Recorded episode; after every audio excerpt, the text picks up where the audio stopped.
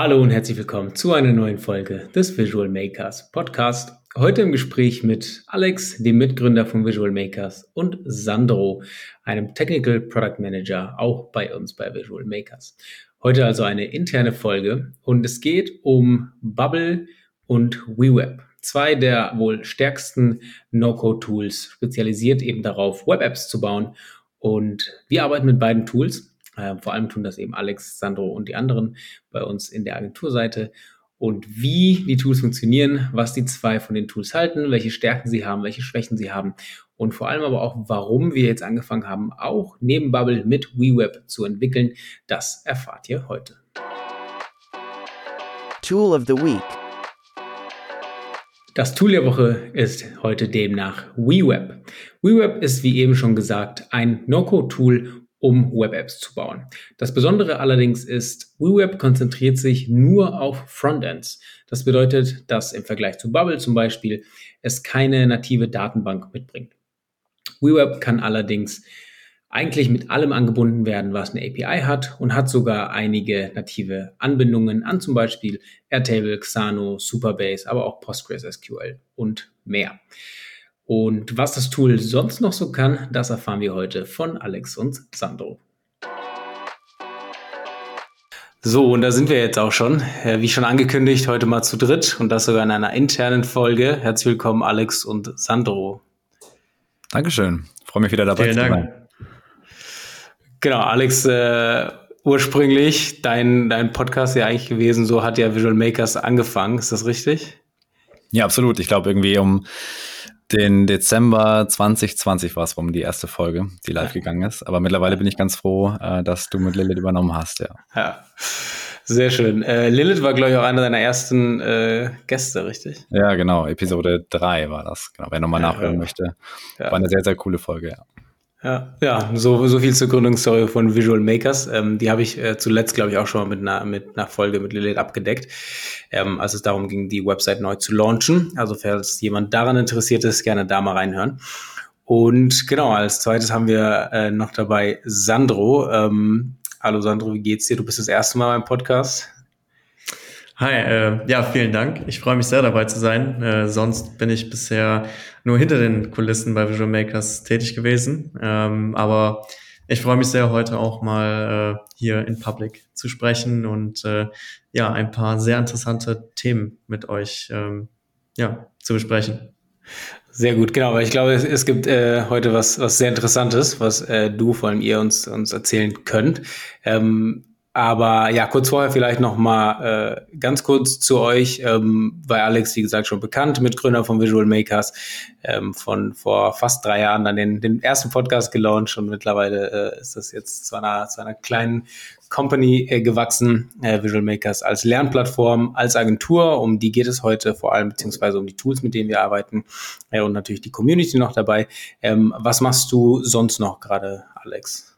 Genau, genau, hat sich einiges getan, äh, seitdem wir gestartet sind damals.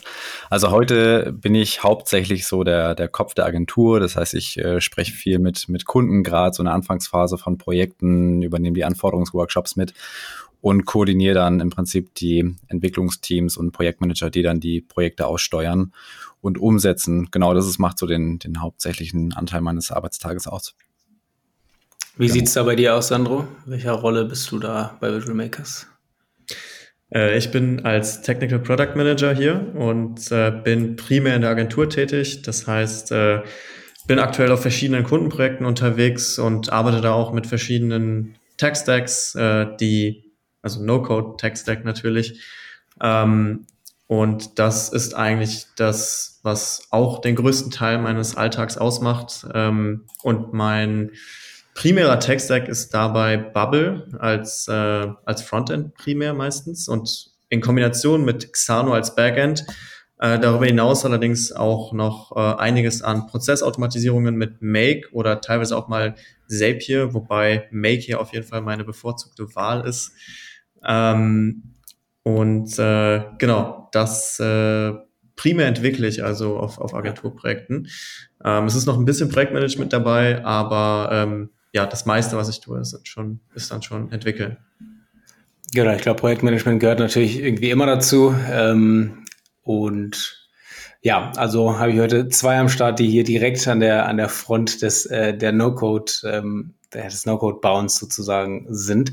Und darum geht's ja heute auch, äh, sieht man am Titel, Bubble versus WeWeb.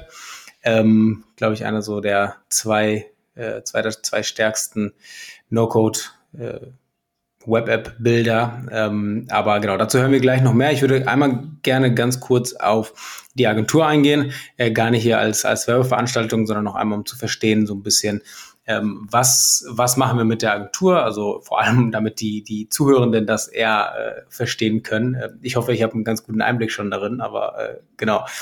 Was, was setzen wir mit der Agentur so um? Wie kann man sich so die Projekte vorstellen? Wie funktioniert das Ganze mit No-Code und ähm, Vielleicht sogar aus deiner Erfahrung, Alex, irgendwie ist das ein äh, signifikanter Unterschied zum, zu zum Beispiel klassischen Webdev-Agenturen? Ja, genau. Also was ich schon mal vorwegnehmen kann, ist, dass der Unterschied zu einem klassischen Softwareprojekt eigentlich relativ gering ausfällt. Also die Prozesse sind eigentlich die gleichen. Das Einzige, was sie unterscheidet, ist eben die Umsetzung an sich, indem man da halt nicht, nicht mehr codet, sondern eben No-Code-Tools nutzt ähm, und da ein bisschen schneller mit bei ist eigentlich oder vielleicht auch schon deutlich schneller. Ansonsten, also ähm, wie sind wir gestartet? Eigentlich ähm, sind wir hauptsächlich mit, mit kleineren Startup-Projekten gestartet das heißt, wir haben so den, den ersten MVP für, für Startups umgesetzt. Ähm, das waren entweder gebootstrappte Startups oder auch ähm, VC-finanzierte Startups. Mittlerweile machen wir aber auch größere Projekte für verschiedene Mittelständler unter anderem. Und ähm, das sind dann schon auch Apps, wo zum Teil mehrere hundert Menschen ähm, damit arbeiten, dann auch täglich. Und so hat sich das so, so ein bisschen entwickelt über die Zeit. Und ähm, wir fangen eigentlich mal an mit so einem kleinen Anforderungsworkshop, ähm, nachdem wir ähm, das Projekt unter Vertrag genommen haben, definieren dann nochmal so ein bisschen die, die User Journeys und User Stories, also was, welche Rollen gibt es in, dem, in der Applikation später, äh, wie sind die Prozesse und daraus entwickeln wir dann quasi das komplette äh, Design für diese Plattform und setzen das dann nach einer Abstimmungsrunde Stück für Stück um. Und mittlerweile sind wir da in einem ähm, ja, Scrum-Umfeld unterwegs. Das heißt, wir entwickeln in verschiedenen Sprints haben also so zwei- bis dreiwöchige Zyklen, je nach Projekt und Größe auch äh, unterschiedlich und ähm, genau definieren für einen Sprint dann immer einen Backlog und setzen das dann innerhalb der, des Zykluses um und äh, stellen dann im Review die Ergebnisse vor. Und so geht es quasi immer weiter, bis wir dann am Ende ähm, das gewünschte Ergebnis stehen haben. Genau, das ist so ganz grob ähm, das, was wir machen. Und da gibt's natürlich noch, geht's natürlich noch weiter. Ne? Wir haben ja noch den Support hinten dran und so weiter. So eine Software ist ja eigentlich nie vollständig abgeschlossen, sondern ein lebendes Objekt. Deswegen geht's da dann eigentlich auch immer weiter mit, mit Weiterentwicklung und so weiter. Genau. Sind das äh, hauptsächlich interne Tools, die dann die, die Kunden sozusagen für sich nutzen? Oder sind da auch schon welche dabei, die dann wirklich äh, Endprodukte sind für, für Kunden, B2C oder B2B? Ja, alles Mögliche. Also wir haben unter anderem schon äh, B2B-Marktplätze umgesetzt. Also gibt es dann genau zwei verschiedene äh, Parteien, die auf der, auf der Software dann agieren. Wir haben interne Tools umgesetzt, um verschiedene Prozesse zu automatisieren, um Verträge zu generieren. Ähm, wir haben äh, ja, verschiedene Antragsprozesse äh, automatisiert, digitalisiert, ähm, wo, wo ja, größere PDF-Anträge eben normalerweise ausgefüllt werden und haben das dann irgendwie auf einer äh, digitalen Plattform verfügbar gemacht. Ansonsten, wir äh, sind dabei, für eine große deutsche Hochschule ein Semesterplanungstool äh, zu entwickeln, also auch da eher ein internes Tool und sehr interessanter Use Case. Also genau, eigentlich so über die komplette Bandbreite hinweg die verschiedensten Use Cases. Und eigentlich gibt es ja auch fast nichts, was man mit diesen Tools nicht, nicht umsetzen könnte. Also von daher muss man wirklich abwägen, okay, ähm, genau, was, was wäre auch eigentlich nicht möglich mit diesen Tools dann. Genau, du sagst es. Ähm, und damit kommen wir natürlich auch zu, den, zu den spannenden Themen. Äh, sehr viel mittlerweile, wenn nicht sogar fast alles irgendwie abdeckbar mit No-Code. Wo würdest du oder vielleicht auch du, Sandro, mit eurer jetzigen Erfahrung, ohne jetzt irgendwie toolspezifisch zu werden, dazu kommen wir dann später, ähm, aber vielleicht auch einfach aus generellem Interesse und dann gerade für Zuhörende, die dabei sind zu überlegen, ob die selber mit No-Code was bauen oder ob die in etwas in Auftrag geben oder vielleicht auch einfach mal ähm, überhaupt den Input zu kriegen, dass viele Sachen mit No-Code umsetzbar sind, von denen man vielleicht erstmal dachte, okay, ja, das ist wahrscheinlich zu groß dafür. Ähm, aber genau, du hast ja auch gerade schon gesagt, also wirklich schon große Projekte für Mittelständler, ein ganzes Semesterplanungstool für, für eine Hochschule ist alles äh, abdeckbar. Ähm, wo würdet ihr sagen, sind irgendwie bestimmte Grenzen, die vielleicht später auch wieder weg sind, äh, aber jetzt gerade irgendwie noch, noch Potenzial haben für, für ja, Gefahr oder, oder irgendwie so Bottlenecks? Ja, also aus meiner Sicht verschwimmen die Grenzen immer mehr. Also die Tools entwickeln sich so schnell weiter und ähm, von Woche zu Woche ist mehr mit diesen Tools möglich. Von daher muss man heute wirklich schon nach diesen, nach diesen Anwendungen suchen, die nicht mit No-Code umsetzbar sind. Und ähm, ja, meistens geht's dann eben in, in Richtung Skalierung, extrem große Datenmengen, das irgendwie zu visualisieren. Das stellen wir mal wieder fest, dass es da noch so ein paar Bottlenecks gibt, gerade was so Rendering-Zeiten äh, in, in den Browsern angeht. Ähm, gerade wenn man viel Daten darstellen möchte mit einem, mit einem Mal, dann kann es eben auch ein bisschen länger dauern. Das sind so die Bottlenecks, die wir gerade so das erste Mal ähm, ja, sehen. Aber insgesamt ja, wird im Prinzip von Woche zu Woche mehr möglich. Ich weiß nicht, Sandro, möchtest du noch was ergänzen? Ja, Performance wäre tatsächlich auch mein erster Gedanke gewesen. Ähm, und genau das Rendering, äh, vor Bubble, ähm, haben wir auch schon oft gesehen jetzt. Da gibt es auf jeden Fall einige Tweaks und Optimierungsmöglichkeiten. Ähm, aber das wäre ein Punkt. Ähm, eine andere Sache, die ich mir noch jetzt gerade gedacht habe, ist möglicherweise Sicherheit, wobei man da auch sagen muss, die No-Code-Tools heutzutage bieten da eigentlich auch ausreichend Möglichkeiten, wodurch das Wichtige dann eher ist, dass du einfach einen äh, erfahrenen Entwickler, Entwicklerin hast, die diese Praktiken dann auch ähm, einfach ähm, ja, standardgemäß einbauen kann. Aber die, die Möglichkeit an sich besteht. Und da ist es dann einfach wichtig, dass man halt auch die Erfahrung mitbringt, wenn man sowas entwickelt oder sich das halt entsprechend aneignet. Ja, und gerade, äh, wo du das jetzt auch nochmal ansprichst, ähm, finde ich auch mittlerweile kannst du auch sehr, sehr gut mit größeren Entwicklungsteams auf den Tools arbeiten, weil die mittlerweile alle sowas wie verschiedene Entwicklungsumgebungen anbieten, Versioning, du kannst verschiedene Branches äh, auf verschiedenen Branches entwickeln und so weiter, das später wieder zusammenführen. Also all das, was man irgendwie auch in der klassischen Softwareentwicklung hat, bekommt man mittlerweile auch mit diesen Anwendungen. Ja. Ja, und ich glaube, ein, guter Punkt auch, den du meintest, Sandro, den viele wahrscheinlich erstmal irgendwie außer Acht lassen, vor allem wenn man so ein, so ein Citizen Developer ist und aus keinem klassischen äh, Entwicklungshintergrund kommt. Ähm, ja, super schönes Interface. Ich kann mir hier easy was zusammen äh, basteln, was dann funktioniert. Aber einmal natürlich eben das Skalierungsthema. Wenn man sich nicht auskennt, macht man sich am Anfang gar keine Gedanken, wie, was für eine, was für eine Architektur lege ich dem irgendwie zugrunde. Und dann aber eben genau dann äh, Sicherheitsthemen ähm, die man natürlich auch von Anfang an irgendwie, irgendwie bedenken muss. Aber ja, ich glaube auch, dass da mit den ganzen Updates, die kommen, ähm, das sind immer, immer mehr von den Sachen, die, die auch verfügbar sind und auch No-Code ähm, verfügbar dann auch.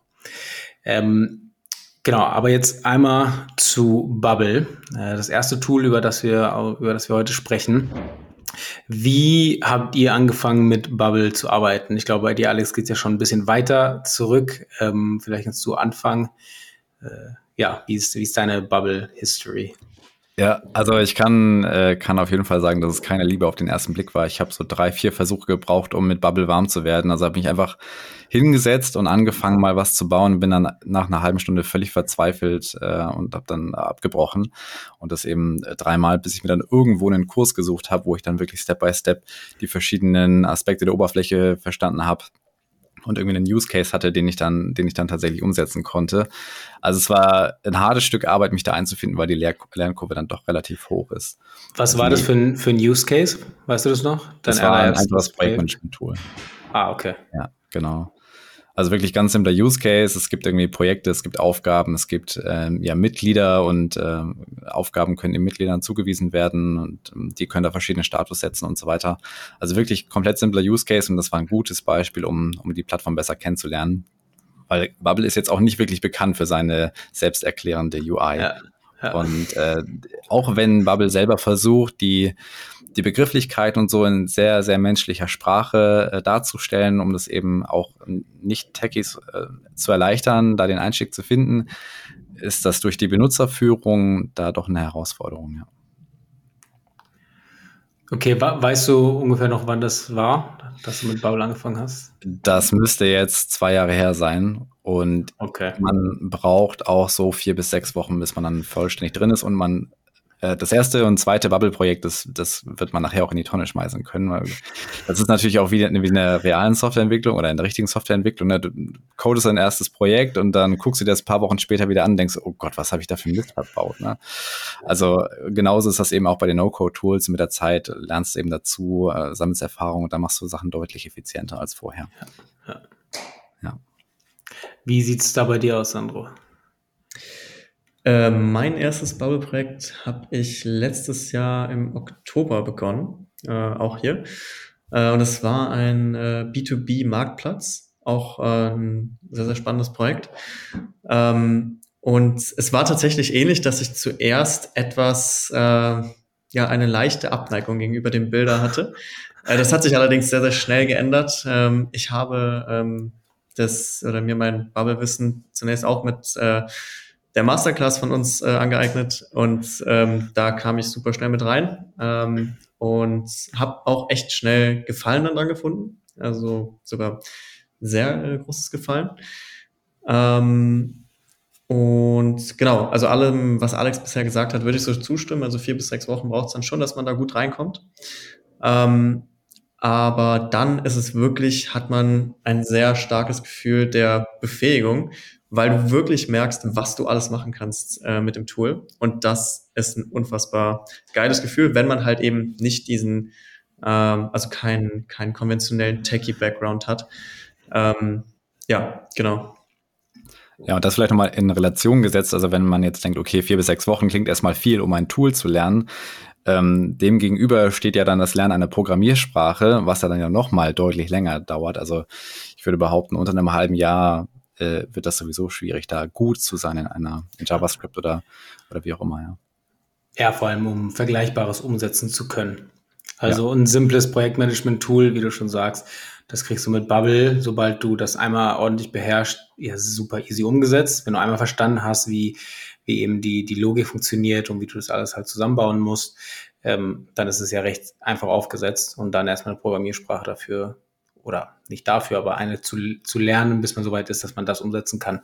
Ähm, genau, wird wahrscheinlich auch nochmal etwas länger dauern als mit Bubble. Äh, ja, also die, ich glaube, Bubble ist eben bekannt für, für die bekannte, für die bekannte, für die steile Lernkurve.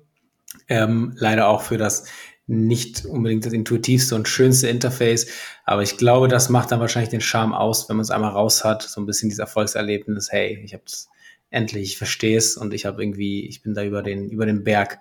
Ähm, aber genau, es ist halt eine never-ending Story am Ende des Tages. Es kommen immer neue Updates und man, man lernt immer weiter.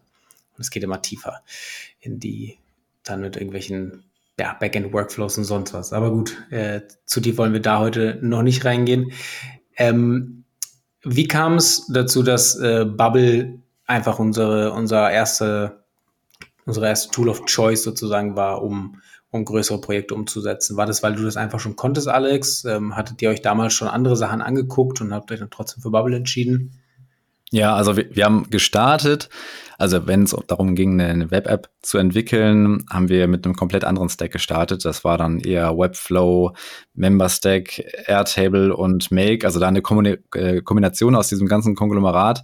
Aber das dann irgendwie instand zu halten, zu automatisieren, da steckt dann doch extrem viel Aufwand drin und es sind extrem viele Fehlerquellen, äh, die es geben kann, weil ähm, ja, wir uns vorher einfach noch nicht mit so einer All-in-One-Lösung wie Bubble beschäftigt haben. Und nachdem wir dann da ja so ein bisschen mit rumprobiert haben und das erste, das erste Projekt dann da auch mit umgesetzt haben, war uns relativ schnell klar, okay, that's the way to go. Äh, die Community ist extrem groß, äh, extrem ähm, hilfsbereit und ja, mit besserer Unterstützung kannst du da eigentlich gar nicht äh, loslegen und äh, haben dann da eben Stück für Stück ein Projekt nach dem anderen äh, mit, mit Bubble umgesetzt, ja, und das dann auch relativ schnell lieben gelernt, nach den Fails dann davor eben. Ja. Was sind denn äh, eurer Meinung nach so die größten Argumente für Bubble? Wir haben jetzt gerade einmal gehört, die Community. Ich meine, Bubble gibt es ja jetzt schon seit über zehn Jahren äh, in der Zeit. Also war natürlich einer der Pioniere so in dem Bereich. Ähm, und in, in der Zeit baut sich natürlich eine Community auf. Und jeder, der schon mal mit Bubble gearbeitet hat und irgendwelche Issues hatte, hat wahrscheinlich die Erfahrung gemacht. Es gibt nicht nur extrem viele Einträge, sondern selbst wenn man selber einen Eintrag macht, wird er irgendwie schnell bearbeitet und beantwortet von wirklich Community-Membern oder tatsächlich auch von Bubble, ähm, Bubble-Leuten direkt. Äh, gibt natürlich mega viel Content dazu, Tutorials, äh, wunderbare Masterclasses von Visual Makers an dieser Stelle nochmal. Ähm, aber genau, also neben der Community, was sind sonst noch für euch so die Top-Argumente für Bubble? Sandro, möchtest du starten? Ja, gerne. Ähm, also was mich vor allem am Anfang auch sehr begeistert hast, äh, hat, ist, du kannst wirklich fast alles damit bauen. Ähm, also es ist eine All-in-One-Solution, du hast Frontend und Backend in einem und ähm, kannst äh, fast alles customizen, was du customizen möchtest. Ähm, da gibt es natürlich immer noch ein paar Grenzen, aber die werden auch äh, peu à peu, sage ich mal, reduziert. Ähm, das ist auf jeden Fall ein sehr, sehr großer Pluspunkt.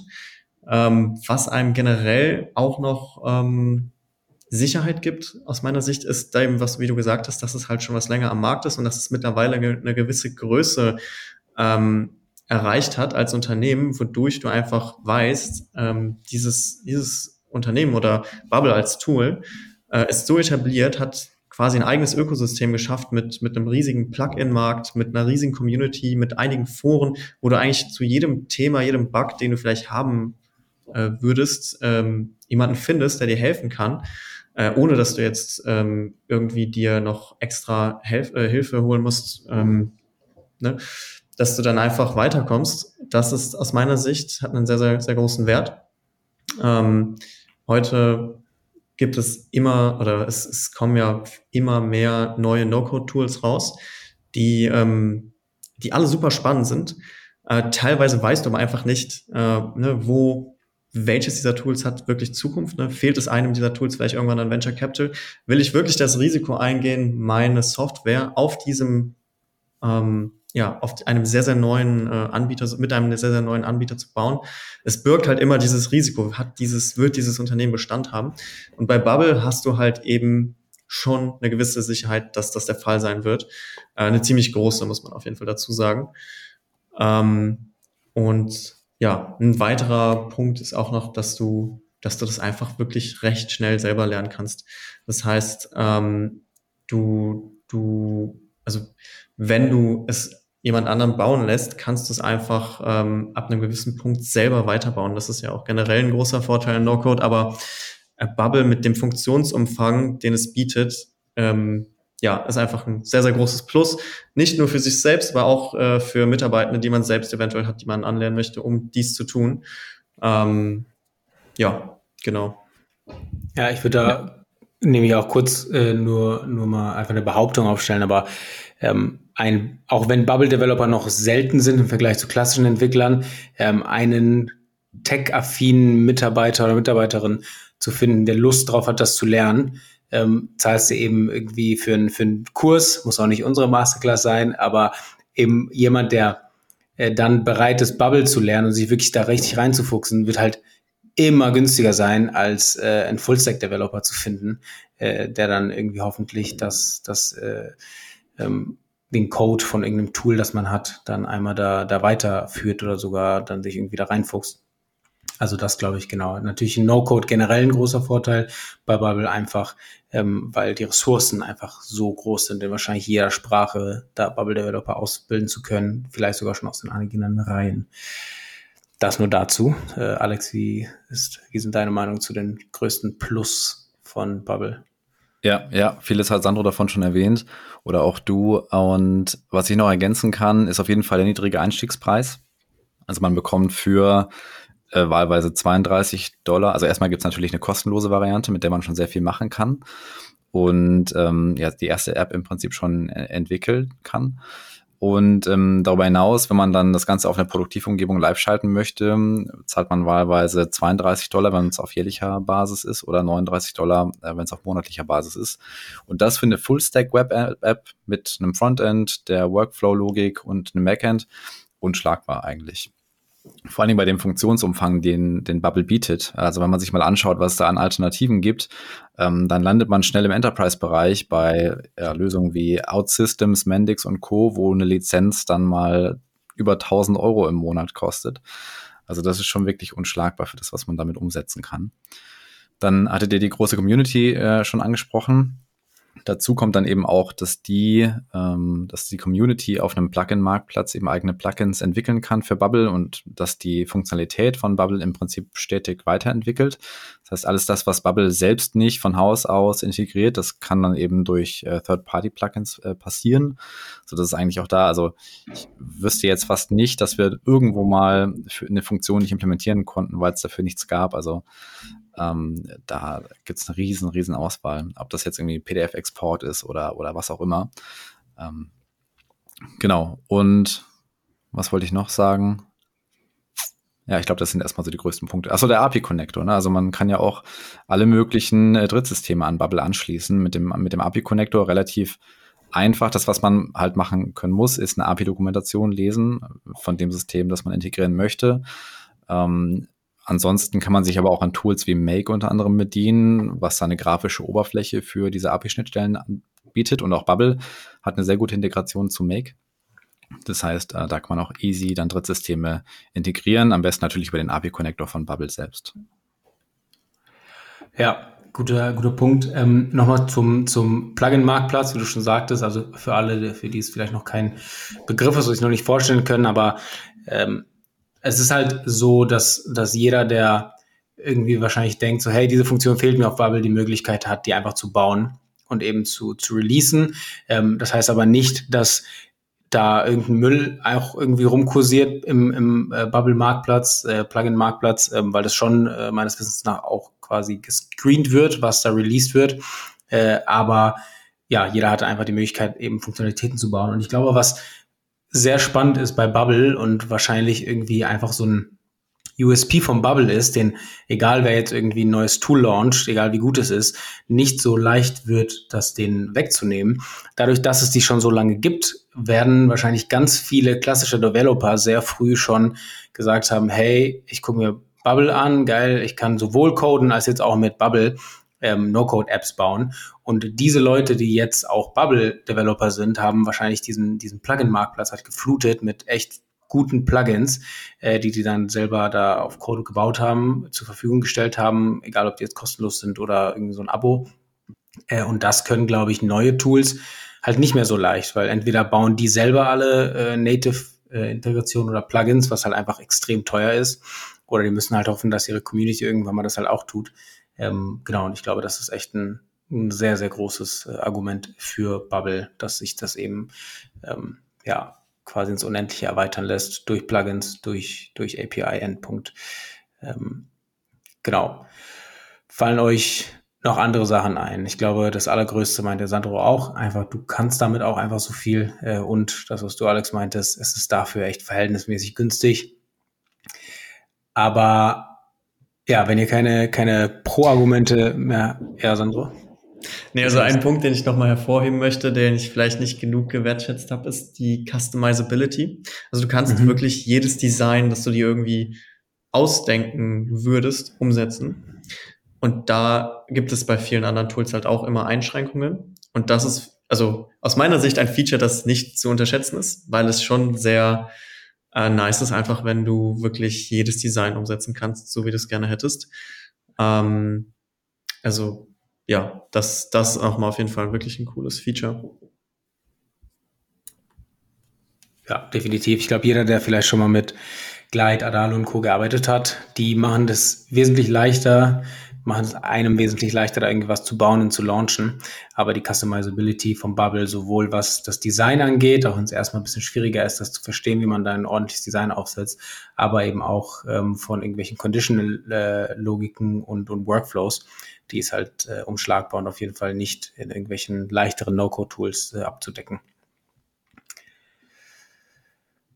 Gut. Ähm, Alex, du hast gerade das, das Pricing angesprochen äh, von Bubble. Es hat nämlich, ähm, genau, es ist halt ein monatliches oder eben jährliches Abo mit verschiedenen Tiers. Äh, fängt schon relativ günstig an und ich glaube, jeder, der ähm, irgendwie eine, eine, ein eigenes Projekt, vielleicht als nur ein, Pro ein Prototype ist, ähm, was launchen möchte und selbst wenn, was, wenn es etwas Privates ist, wo es sich aber lohnt, irgendwie für 39 Euro im Monat, äh, das kriegst du ja sonst so ähm, halt kaum, vor allem mit der Stärke. Äh, andere No-Code-Tools wie Glide sind zwar günstiger, aber können es halt bei weitem nicht abdecken, das, was, was Bubble eben kann. Aber Bubble hat ja ein neues Pricing-System veröffentlicht vor einigen Monaten. Da hast du mit Lilith in einem Podcast ja auch schon drüber gesprochen. Ähm, und das ist meiner, meiner Erfahrung nach bisher teilweise auch schon äh, irgendwie ein zu einem zu einem ähm, ja, Nachteil für Bubble geworden. Ähm, als die es released haben, gab es ja auch echt einen großen Backlash von der Community. Äh, genau, kannst du uns da einmal zu abholen? Wie funktioniert dieses Pricing ähm, und inwiefern könnte das äh, vielleicht sogar ein Nachteil für Bubble sein oder vielleicht auch ein Vorteil? Ja, ja, sehr gerne. Genau. Ich würde äh, das einmal in der Kurzversion halten. Es gibt ja die Podcast-Folge, die können wir sicherlich auch genau. mal verlinken in der langen Version. Also ähm, genau, das Preismodell von Bubble hat sich insoweit verändert, dass es jetzt nutzenbasiert abgerechnet wird. Das heißt, jede serverseitige Aktion, die in Bubble durchgeführt wird, kostet Workload Units. Das heißt, jeder Buttonklick, der irgendeine Funktion auslöst in Bubble, der kostet halt eine gewisse Anzahl an Units. Und in den Plan, die man bucht, bei Bubble hat man ein bestimmtes Kontingent an Workload Units zur Verfügung und darüber hinaus ist das dann halt ähm, ja, ähm, Price per Usage sozusagen. Und was dadurch entsteht, ist, dass zum Teil die Kosten relativ schlecht planbar sind äh, in so einer Applikation, weil es sehr stark davon abhängt, wie intensiv die Nutzer deine App tatsächlich verwenden. Das heißt, in dem Fall könnten auch 10.000 Nutzer günstiger sein als 100 Nutzer, wenn die 100 Nutzer die App halt intensiver nutzen. Ähm, und das macht es wirklich schwer kalkulierbar und planbar. Das heißt, ähm, für bestimmte Use Cases ist wirklich, da ist wirklich die Frage, setzt man das mit Bubble um, weil man äh, die Kosten nicht gut kalkulieren kann. Wenn es jetzt zum Beispiel eine reine B2C-Anwendung ist, also irgendwas, was sich an private Anwender richtet und man auf Masse geht sozusagen, aber man in erster Linie kein Geld verdient damit oder nur recht wenig, dann ist wirklich die Frage, okay, fressen mich nachher die Fixkosten, die ich in dieser App habe, auf oder ähm, ja, wie sieht das aus? Ähm, und da ist auch wirklich schwer, eine, eine, Handlungsempfehlung zu geben für, für diese Use Cases, außer das vielleicht ähm, mit einem anderen Tool vielleicht dann umzusetzen. Äh, oder erstmal, also ähm, bis man da hinkommt, ist ja vielleicht auch erstmal schon ein recht langer Weg. Das heißt, man kann wunderbar mit Bubble starten und wenn man dann feststellt, okay, müsste ich vielleicht auf den nächsthöheren Plan oder äh, gegebenenfalls gibt es ja auch noch Optimierungen, äh, die man in der App vornehmen kann. Also ja, Workload, Workflows effizienter gestalten etc. ist ja auch immer nach wie vor eine Möglichkeit, dass man sich da vielleicht noch Hilfe sucht. Ähm, und dann steigt man vielleicht ab einem gewissen Punkt dann irgendwie auf eine, auf eine andere äh, Applikation oder einen anderen Tech-Stack um. Das ist so, ähm, ja, so einer der, der Nachteile. Wenn, wenn man genau weiß, okay, meine, die Zielgruppe, die die App verwendet, die ist fest abgesteckt. Keine Ahnung, ich habe zum Beispiel ein internes Tool entwickelt, das sind jetzt irgendwie 50 Mitarbeiter, die das nutzen. Da kann man schon so ein bisschen durch das Testing-Verhalten, ähm, was man dann eben selber beim Entwickeln der App ähm, ähm, ja, auslöst, sage ich mal, abschätzen, okay, nehmen wir das jetzt vielleicht mal 50, weil jeder Mitarbeiter ein ähnliches äh, Arbeitsverhalten hat dann wie ich, dann kann man es relativ, ja, es war wahrscheinlich auch so ein bisschen eine Milchmädchenrechnung, aber ähm, kann man dann so ein bisschen hochrechnen ähm, sozusagen, was das nachher kosten würde. Und es dauert natürlich auch so ein bisschen, bis man die Kontingente, die Bubble da zur Verfügung gestellt hat, auch tatsächlich ausreizt. Also nach dem Feedback aus der Community haben das auch nochmal ein bisschen hochgeschraubt, das Ganze. Also von daher, da braucht schon ein bisschen, bis man da rankommt. Aber wenn man tatsächlich ähm, einen, einen Case hat, wir haben zum Beispiel äh, ein, ein Kundenprojekt bei uns, wo täglich zweieinhalb bis dreieinhalbtausend Nutzer auf der App sind. Da hat man nachher schon ähm, Betrieb, Betriebskosten von schätzungsweise 700 bis 900 Euro im Monat. Also das sind dann schon auch nicht mehr zu vernachlässigen Kosten. Also muss man sich dann gut überlegen, aber bis man da eben dahin gelangt ist, ne, dass zweieinhalb bis dreieinhalbtausend Nutzer täglich auf die App zugreifen, ähm, bis dahin ist natürlich auch nochmal ein langer Weg. Gibt es denn irgendwelche Workarounds, die man, die man sich da, da bauen kann, um irgendwie drum, drum rumzukommen, da die Workload-Units. Weil soweit ich weiß, sind die auch nicht sehr, sehr transparent, richtig? Also man weiß ja nicht exakt, äh, wie das dann alles äh, funktioniert und berechnet wird. Bubble hat mal so Beispiele gepostet und das war aber trotzdem alles so ein bisschen entweder auch irgendwie unrealistische äh, Use Cases oder trotzdem einfach so ein bisschen undurchsichtig. Ähm, gibt es eine Möglichkeit, das so ein bisschen zu, zu umgehen, dass man da die Workload-Units in die, in die Höhe treibt?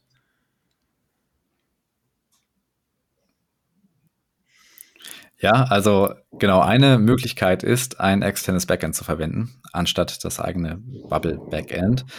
Weil das, was am teuersten ist, sind die Abfragen auf die Datenbank, also sowohl das Lesen als auch Schreiben von Daten. Und wenn man das ausgelagert bekommt, dann ist schon mal ein großer Batzen an, an Workload-Units eingespart. Und wir nutzen ähm, dazu dann äh, Zeno als Backend. Das hatte äh, Sandro auch schon im Intro erwähnt. Genau, Zeno ist ein äh, skalierbares No-Code-Backend, wo man eben eine, eine PostgreSQL-Datenbank hat, als auch Schnittstellen, die man selber äh, die einerseits Xano bereitstellt, als auch man selber eben konfigurieren kann. Und die verbindet man dann eben mit Bubble und kann dann ja alles, was die, was die Geschäftslogik und Daten angeht, auslagern an so ein externes System. Und damit äh, spart man eindeutig ein. Und das sehen wir auch bei unseren Kundenprojekten, dass die, dass die Workload-Unit-Zahlen extrem niedrig sind dadurch. Eine Herausforderung, die man dabei hat, ist, man darf ähm, diese ähm, dieses externe Backend nicht über den API-Connector anbinden, weil über den API-Connector werden serverseitige API-Calls ausgeführt. Das heißt, die, ähm, das Abrufen der Daten läuft über den Proxy-Server von Bubble.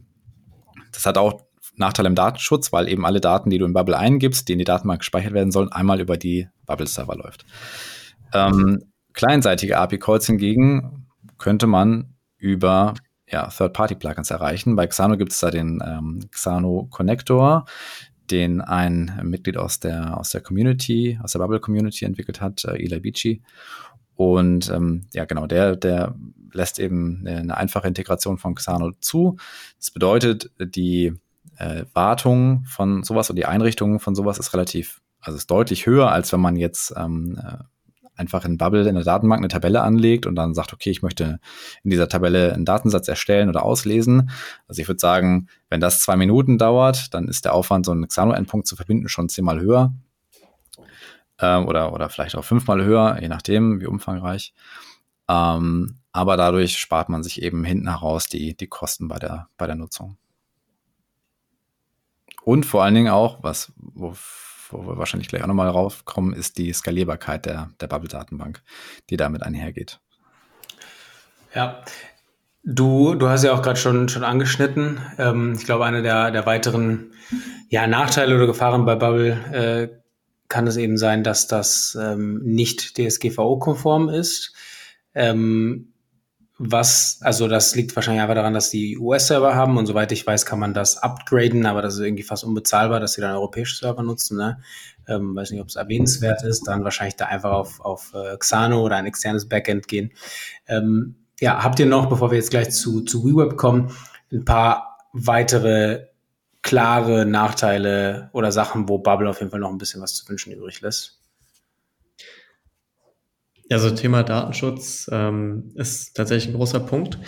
Äh, wobei man da hinzufügen muss, dass äh, jetzt ähm, Stand jetzt äh, Herbst 2023 Bubble aktuell daran arbeitet, ähm, Bubble eben datenschutzkonformer auch für die EU zu gestalten. Ähm, da sind wir auf jeden Fall sehr, sehr gespannt, was da noch kommen wird. Ähm, ansonsten ähm, würde ich sagen, dass äh, das User Interface, wie schon angesprochen, natürlich etwas schöner sein könnte. Ähm, und ein großer Punkt, der ähm, ja gleichzeitig noch ein Pro für WeWeb ist, wie wir gleich noch hören werden, ähm, ist, dass kein Code-Export möglich ist, ähm, was ja für manche ähm, Unternehmen einfach sehr interessant ist äh, oder sehr interessant sein kann. Ähm, und ähm, ja, als ein weiterer Punkt wäre auch noch äh, generell das Pricing für B2C-Apps, wie wir es jetzt gerade erwähnt haben, die halt einfach das Ziel haben, einen möglichst hohen Traffic zu haben. Ähm, das ist halt durch das neue Pricing einfach ein bisschen ähm, unattraktiv geworden dadurch. Ähm, ja, genau. Ich denke, ansonsten. Ja, das ist auf jeden Fall auf jeden Fall schwieriger zu kalkulieren, ob sich das dann eben lohnt oder nicht, weil Klar, wenn man eine B2C-App äh, hat, die irgendwie monatlich 50.000 Euro äh, einbringt, dann kann es ja, dann ist ja mehr als okay, dann 700 oder 1000 Euro im Monat für Bubble auszugeben. Aber wenn man das halt nicht wirklich so äh, projecten kann, weil diese Workload-Units-Geschichte so kompliziert ist, dann genau ist es auf jeden Fall erstmal ein, ein möglicher Nachteil für Bubble. Äh, und Code-Export vielleicht nochmal kurz, bedeutet halt dann auch einfach, wenn jemand wollen würde, vom Bubble wegzugehen, ähm, hat Bubble gar nicht die Option zu sagen, hey, hier ist deine App, nimm die mit, wohin du willst, weil die ist dann einfach fix auf Bubble, richtig? Ja, genau, die kriegst du da absolut nicht raus. Das heißt, ja, alles, was du da drin hast, also deine Datenbank, das, das User Interface, deine Workflows, die kriegst du aus Bubble einfach nicht raus. Ähm, und das macht ja für viele, für viele ist das ein Sicherheitsrisiko, ja, weil sie den kompletten Login haben und ähm, im Fall des Falles die, die App eben nicht umziehen können. Und du bist halt eben auch, ja, in dem Sinne komplett an Bubble gebunden, dass du alles mitmachen müsstest, was die so ähm, treiben, sei es ein Pricing-Upgrade unter anderem. Ja. Ähm, ja, da muss man, muss man dann abwägen, ob das, ob das zu risikoreich ist oder es hängt wahrscheinlich auch von der, von der, von der Scope des Projekts ab und von der Langfristigkeit. Genau, und das war, glaube ich, auch ein sehr spezielles Thema dann für, für uns, äh, agenturseitig richtig, für ein äh, Projekt, woran ihr jetzt auch gerade arbeitet, Thema Vendor Login, ähm, Code Export vor allem. Weswegen, und ich weiß gar nicht, ob das der einzige Grund war, äh, warum wir uns dann äh, für WeWeb entschieden haben. Aber äh, genau, ihr arbeitet jetzt auch mit WeWeb, äh, auch schon jetzt eine, eine Weile. Ähm, und da möchten wir jetzt natürlich viel dazu erfahren, weil die meisten wahrscheinlich eher Bubble als WeWeb kennen. Ähm, kurz, WeWeb ist äh, ein französisches Unternehmen, äh, noch recht jung. Hm, wie im Intro auch schon gesagt, eher ein Frontend-Tool, äh, was es aber ermöglicht, ähm, eben Backends anzubinden. Äh, hat viele Ähnlichkeiten zu Bubble, aber viel ist auch ganz anders. Zum Beispiel kann man dort eben den Code exportieren. Das war, glaube ich, wie gesagt, ein ausschlaggebendes Argument für ein aktuelles Projekt. Ähm, ja, was könnt ihr uns noch so für Einblicke in die Arbeit mit WeWeb geben, mit eurer jetzigen Erfahrung? Ja, genau. Also wie du schon sagst, ausschlaggebend war, dass ähm, bei, dem, bei dem Kunden, also Mittelständler, ähm, wo wir jetzt eine App entwickeln, äh, die Aussage getroffen ist, wir können Bubble nicht verwenden, weil es eine Cloud-Plattform ist und wir den, den Code dort nicht in der eigenen Umgebung hosten kann. Das war für die extrem wichtig, dass die ähm, alles das, was wir für die entwickeln, eben bei sich in der IT-Landschaft integrieren können. Und das war mit Bubble eben Stand jetzt nicht möglich. Und dann haben wir uns nach Alternativen umgeschaut. Ähm, WeWeb hatten wir schon auf dem Schirm. Ich habe da auch schon mal ein bisschen mit rumgespielt. Aber natürlich gab es auch noch Alternativen wie Flutterflow oder, oder ähnliche Geschichten. Letztendlich ähm, ja, gibt's da, unterscheiden die sich wahrscheinlich am Ende gar nicht so sehr, auch was den Funktionsumfang äh, angeht. Wir haben uns jetzt primär für, für WeWeb entschieden, genau, weil eben es ein europäisches Unternehmen ist und Code-Export möglich ist und weil es auch ansonsten vom Funktionsumfang gar nicht mehr so eine große Differenz zu Bubble gibt. Ähm, genau, was, äh, was du auch schon angesprochen hast, was bei WeWeb eben nicht gibt, ist eine Datenbank. Das heißt, also man kann jetzt ähm, Bubble und WeWeb nicht zu 100 Prozent vergleichen, weil WeWeb eben kein eigenes Backend, keine eigene Datenbank mitbringt und man so eigentlich immer ein separates Tool braucht, was man dort noch mit anschließt. Dafür haben die aber sehr, sehr gute Integration äh, schon parat. Das heißt also für alle gängigen Backend-Plattformen, so wie Firebase, äh, Zeno, Superbase etc. haben die schon äh, Integrationen, die man dann einfach nur noch konfigurieren muss und womit eine Anbindung an ein externes Backend sehr, sehr einfach gemacht wird. Ansonsten, ähm, was extrem für WeWeb spricht, ist die übersichtliche äh, UI. Ähm, also ja, die, die User Experience im Prinzip, wie man das Tool benutzt, ist sehr, sehr ähm, übersichtlich und ähm, wenn man zum Beispiel mit Webflow schon mal gearbeitet hat, dann wird man sich da schnell wiederfinden, weil der Aufbau ähnlich strukturiert ist und was ja, den Einstieg halt deutlich erleichtert. Ja, ein Punkt, auf den ich, den ich auf jeden Fall auch noch hervorheben würde, ist ähm, Collaboration weil das einfach ähm, super ähm, gemacht ist und sogar in Echtzeit möglich ist. Das heißt, ja. äh, du kannst äh, sehen, äh, was dein äh, Mitarbeiter gerade macht. Mit, also du kannst wirklich den Mauszeiger sehen in, in Echtzeit. Das ähm, funktioniert noch nicht perfekt, ist auch noch ein recht neues Feature, aber alleine, ähm, also allein zu sehen, auf welcher Page ähm, mein Collaborator gerade ist, ist extrem hilfreich und ähm, ja, hilft bereits sehr. Ähm, und ich denke, die, genau, die, die native Xano-Integration ist vor allem für uns extrem wertvoll als, als äh, Agentur, die halt vor allem jetzt sehr viel mit Bubble und Xano gearbeitet hat. Ähm, das ist nämlich ein deutlich, da gibt es deutlich mehr Hindernisse, deutlich mehr Problempotenzial das Anbinden von, von Xano und Bubble funktioniert auf jeden Fall. Es funktioniert auch super. Es ist aber einfach wesentlich aufwendiger und in der Schnelligkeit hast du einfach einen extremen Vorteil bei WeWeb, wenn du mit Xano arbeitest. Ähm, was das Anbinden von allen möglichen ähm, Endpunkten betrifft, was die Anpassung von bestehenden Endpunkten betrifft, da reicht dann ein, ein, ja, ein einziges Reinitializen in, in WeWeb, um einfach die komplette Datenbankstruktur in WeWeb einmal zu übertragen. Ähm, ja, das würde in Bubble einfach nochmal einen ganz anderen Zeitaufwand bedeuten und ist in der Hinsicht, wenn man sich für so eine Kombination oder für eine Arbeit mit beispielsweise Xano ausspricht ähm, oder entscheidet, ein super, super großer Vorteil. Ähm, ja, und vielleicht noch ein, ein, weiterer Punkt ist auch, dass es relativ günstig ist. Ähm, es ist, also startet, also man kann auch im, im Free-Plan super viel machen, genauso wie bei Bubble.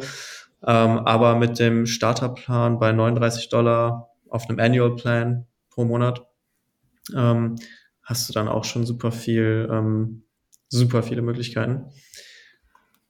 Und beim, ja.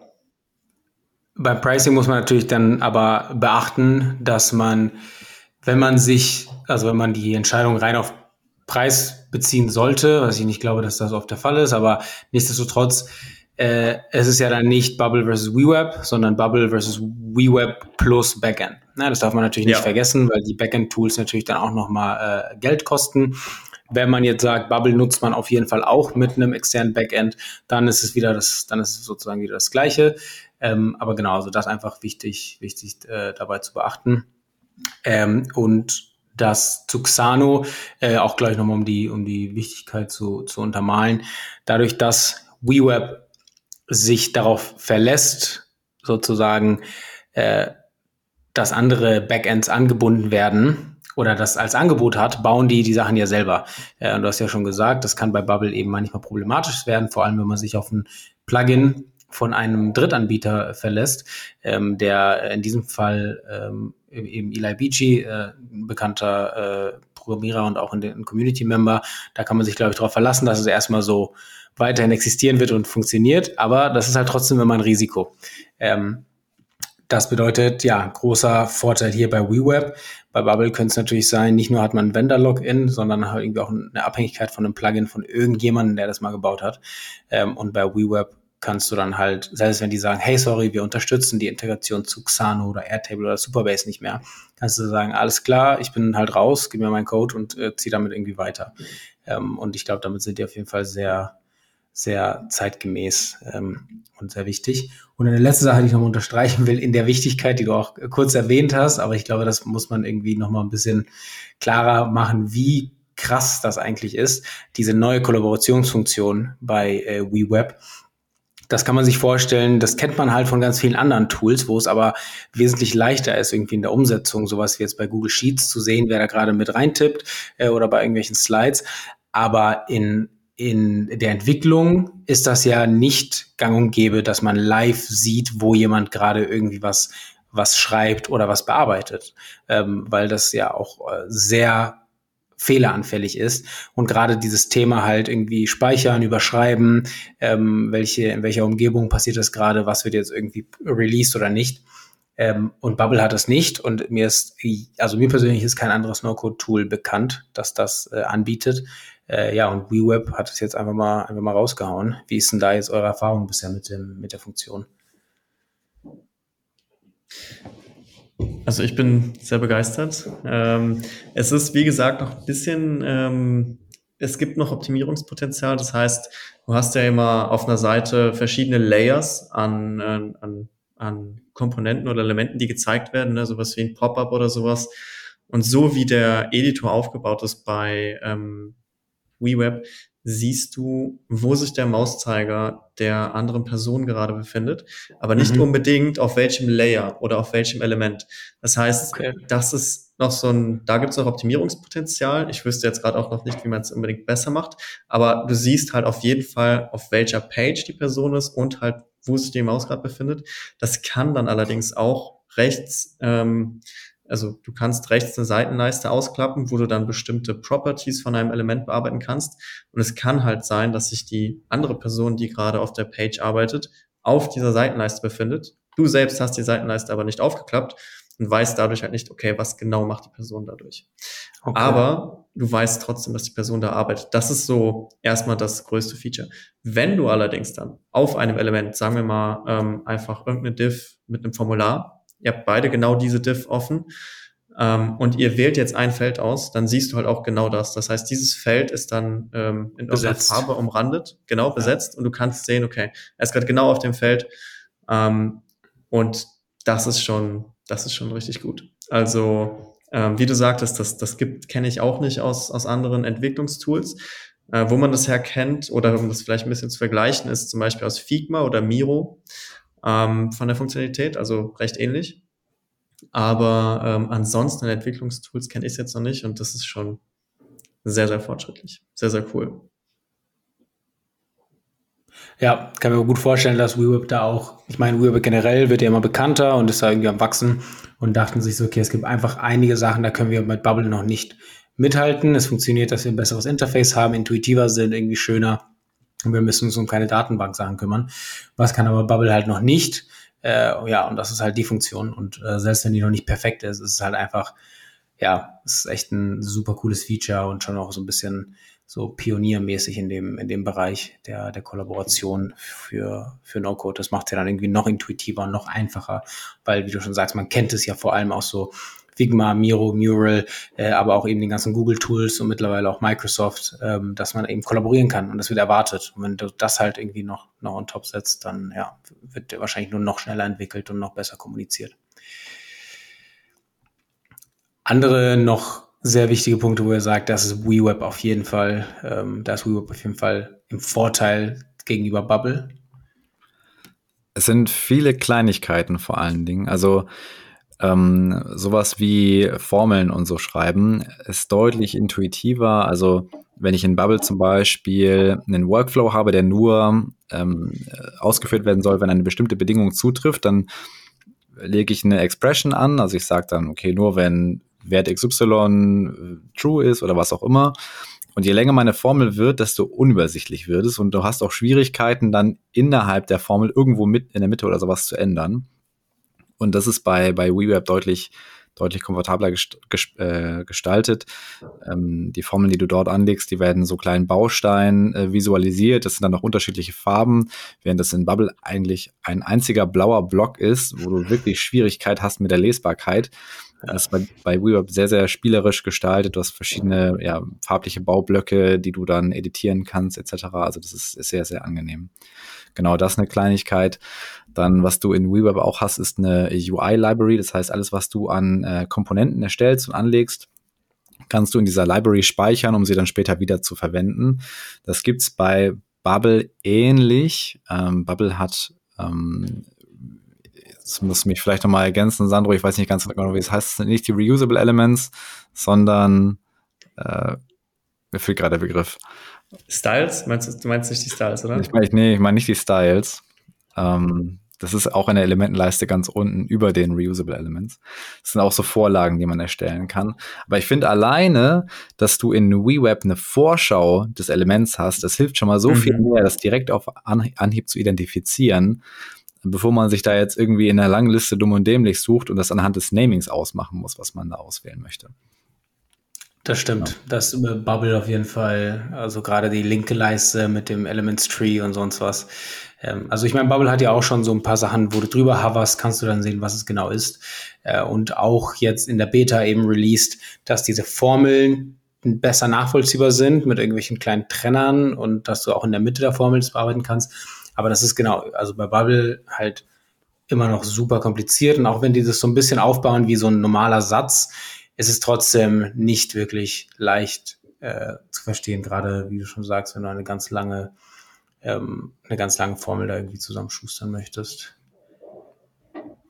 Genau, und was vor allen Dingen auch ähm, ist, WeWeb ist auch extrem attraktiv für Entwickler, weil du eigene, eigens geschriebene Komponenten, also ähm, letztendlich basiert WeWeb auch nur auf äh, JavaScript, also React und Vue, und du kannst deine eigenen Vue-Komponenten oder React-Komponenten dort hinzufügen und die dann eben ja, visuell editierbar machen. Da verschwimmt also die Grenze zwischen Pro-Code und Low-Code extrem, weil, weil WeWeb einfach die Integration so einfach macht. Also auch aus einer Developer-Perspektive ist das Tool extrem, extrem äh, attraktiv. Stark, ja, das ist auf jeden Fall, glaube ich, ein echt ein großes Argument dann eben für klassische EntwicklerInnen dann auch zu sagen, hey, ich spare mir sehr viel Zeit mit dem Frontend, benutze sowieso super gerne irgendwie Xano oder PostgreSQL ähm, und kann aber dann bestimmte Sachen, die eben WeWeb noch nicht kann, mir irgendwie selber da zusammen, zusammen coden, ähm, was bei Bubble auf jeden Fall nicht so einfach ist mit dem, mit dem Custom Code. Gut, fällt dir noch was ein, Sandro, bevor wir vielleicht gleich zu so Main-Nachteilen von WeWeb kommen? Ich denke, das Wichtigste haben wir tatsächlich abgedeckt. Ähm, ja, genau. Okay, also ich fasse zusammen, es ist intuitiver äh, in der Oberfläche, es ist angenehmer damit zu arbeiten, es erinnert stark an Webflow und ja, macht das irgendwie einfach ein bisschen leichter, da was zusammen zu stellen. Ähm, man muss sich äh, zwingendermaßen auf jeden Fall mit einem anderen Backend ähm, dann auseinandersetzen, hat aber eben auch den, hat, kann auch eben viele Vorteile haben. Das Pricing ist ein bisschen ähm, oder wesentlich äh, transparenter, sofern man natürlich das Backend mit einbezieht. Äh, man hat einen Code-Export, äh, man hat die Kollaborationsfunktion. Ähm, ja, das sind, glaube ich, viele, viele Vorteile. Ähm, wie sieht's da sonst aus bei Sachen, wo ihr sagt, okay, da muss WeWeb auf jeden Fall stark nachziehen? Jetzt, ich meine, viele Kleinigkeiten sind definitiv bei Bubble wahrscheinlich noch besser, einfach weil sie schon lange unterwegs sind. Aber wo würdet ihr sagen, hey, WeWeb muss da auf jeden Fall möglichst schnell nochmal nachlegen, sonst wird es irgendwie schwierig? Also ich denke, ein, ein sehr, sehr großer Punkt, der auch in der Community ähm, gefordert wird, sind äh, reusable Elements. Äh, so werden sie zumindest bei Bubble genannt. Das heißt, äh, Elemente, die ich äh, einmal baue, denen ich einen gewissen Datentyp auf der auf globaler Ebene geben kann, zum Beispiel, ähm, und die ich dann über Properties oder aus anderen Seiten heraus damit befüllen kann und die ich dann halt an verschiedenen Stellen einsetzen kann, wo das Element dort, wo es eingesetzt ist, immer gleich bleibt. Ich aber das, das reusable Element selbst bearbeiten kann und diese Änderung dann halt überall dort, wo ich es eingesetzt habe, auch mhm. äh, umsetze, sage ich mal. Das ist halt eigentlich extrem wichtig, um dynamisch und effizient zu bauen, damit ich halt nicht äh, ein Element, das ich jetzt auf zehn Seiten brauche äh, oder an sehr vielen Stellen jedes, also ne, Änderungen ja. überall vornehmen muss. Ähm, das, das ist, fände fänd ich, äh, fände ich sehr schön, fände ich sehr wichtig. WeWeb arbeitet da auch dran.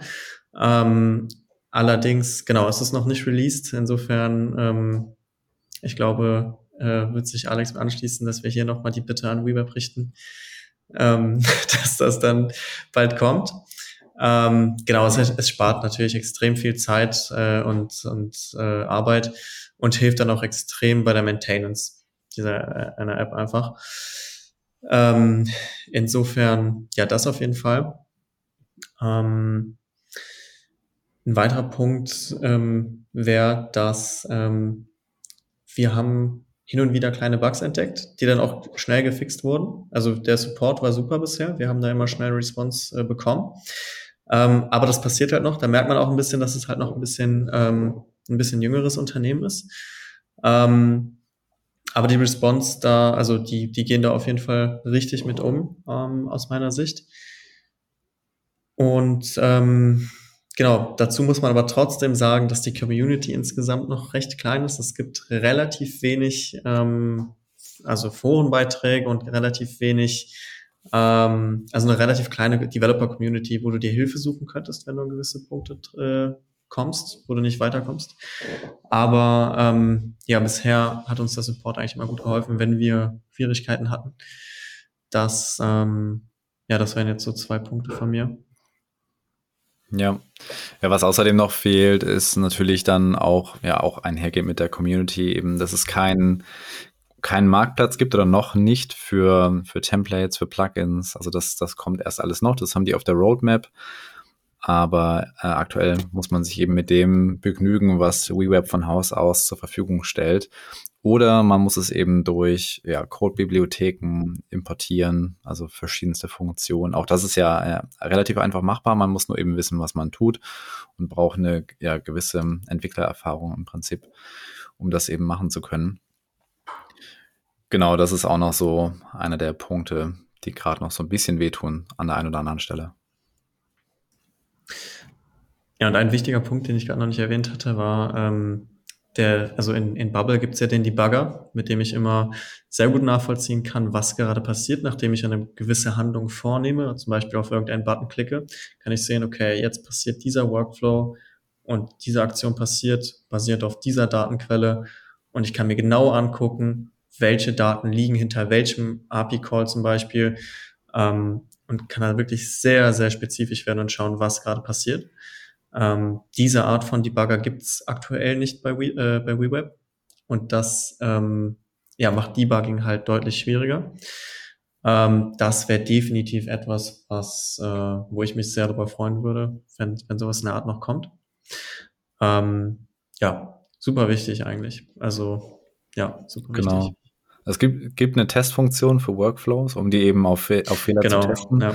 Aber die ist dann doch nicht ganz so umfangreich oder auch eben im, im, im Echtbetrieb dann halt nicht nutzbar. Ne? Bei Bubble ist es halt tatsächlich so, es öffnet sich ein neuer Tab im Vorschau-Modus sozusagen. Du kannst die App ganz normal nutzen und ähm, unten läuft immer der, der Debugger mit und äh, schreibt eben alles an, an Daten im Hintergrund mit, sodass du da jederzeit reingucken kannst, um zu sehen, okay, welche Daten liegen da jetzt gerade im Zwischenspeicher und äh, welcher, welcher Workflow-Step kommt als nächstes. Genauso ganz ja. detailliert ist es dann doch noch nicht. Ja, ist auf jeden Fall ein großer Unterschied zu, zu dem, zu dem Bubble Debugger. Aber ja, also zusammengefasst, äh, gegeben, dass WeWeb eben noch ein bisschen jünger ist, werden sie sich wahrscheinlich auf die Kernfunktionen eben konzentriert zu haben, äh, konzentriert haben, ähm, damit eben schön und ordentlich und leicht irgendwie was bauen zu können, die ganzen Backend-Anbindungen. Ähm, aber demnach äh, lässt es wahrscheinlich an in zweiter Stelle an vielen Sachen eben zu wünschen übrig. Äh, die Community ist noch klein, weil eben jung und wahrscheinlich noch nicht so weit verbreitet. Templates und Component Libraries und so sind wahrscheinlich dann noch ähm, äh, ja etwas, was, was dann in Zukunft vielleicht dann irgendwie auch community-based sein könnte, aber wahrscheinlich gerade auch noch kein Fokus von, von WeWeb. Und einfach die Tatsache, dass es ähm, ja irgendwo hier und da auf jeden Fall noch noch Bugs gibt, ähm, die aber wohl schnell äh, und gerne gefixt werden.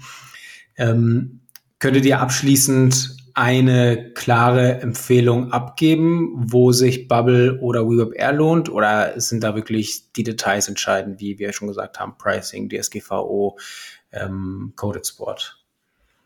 Ja, also es ist wirklich äh, ja, wieder der, der klassische Satz, es kommt darauf an, äh, kommt auf die eigenen Erfahrungen an. Wenn ich mit Bubble schon Erfahrung habe und mir jetzt, mir jetzt WeWeb anschaue, ähm, ich sag mal, wenn ich einen kleinen Use Case habe, den ich mal eben austesten möchte und sowieso schon Bubble kenne, dann, dann mache ich das eben in Bubble. Da würde ich jetzt nicht extra WeWeb für lernen, äh, weil letztendlich das Ergebnis, was dabei rauskommt, dasselbe ist. Und wenn das jetzt nicht ein, ein Produkt ist, was dann für von tausenden Leuten genutzt werden soll, dann kann ich das ganz genauso gut mit Bubble bauen ähm, wenn, wenn Datenschutz und eine Integration in die eigene IT-Landschaft eine extrem wichtige Rolle spielt, dann würde ich auf jeden Fall zu WeWeb tendieren, weil einfach durch den Code-Export gewährleistet ist, dass ich das, äh, ja, dass ich die komplette Ownership über den Code habe, dass ich das ähm, intern verwalten kann auf einem eigenen Server bei mir im Rechenzentrum oder in einer eigenen AWS-Umgebung etc.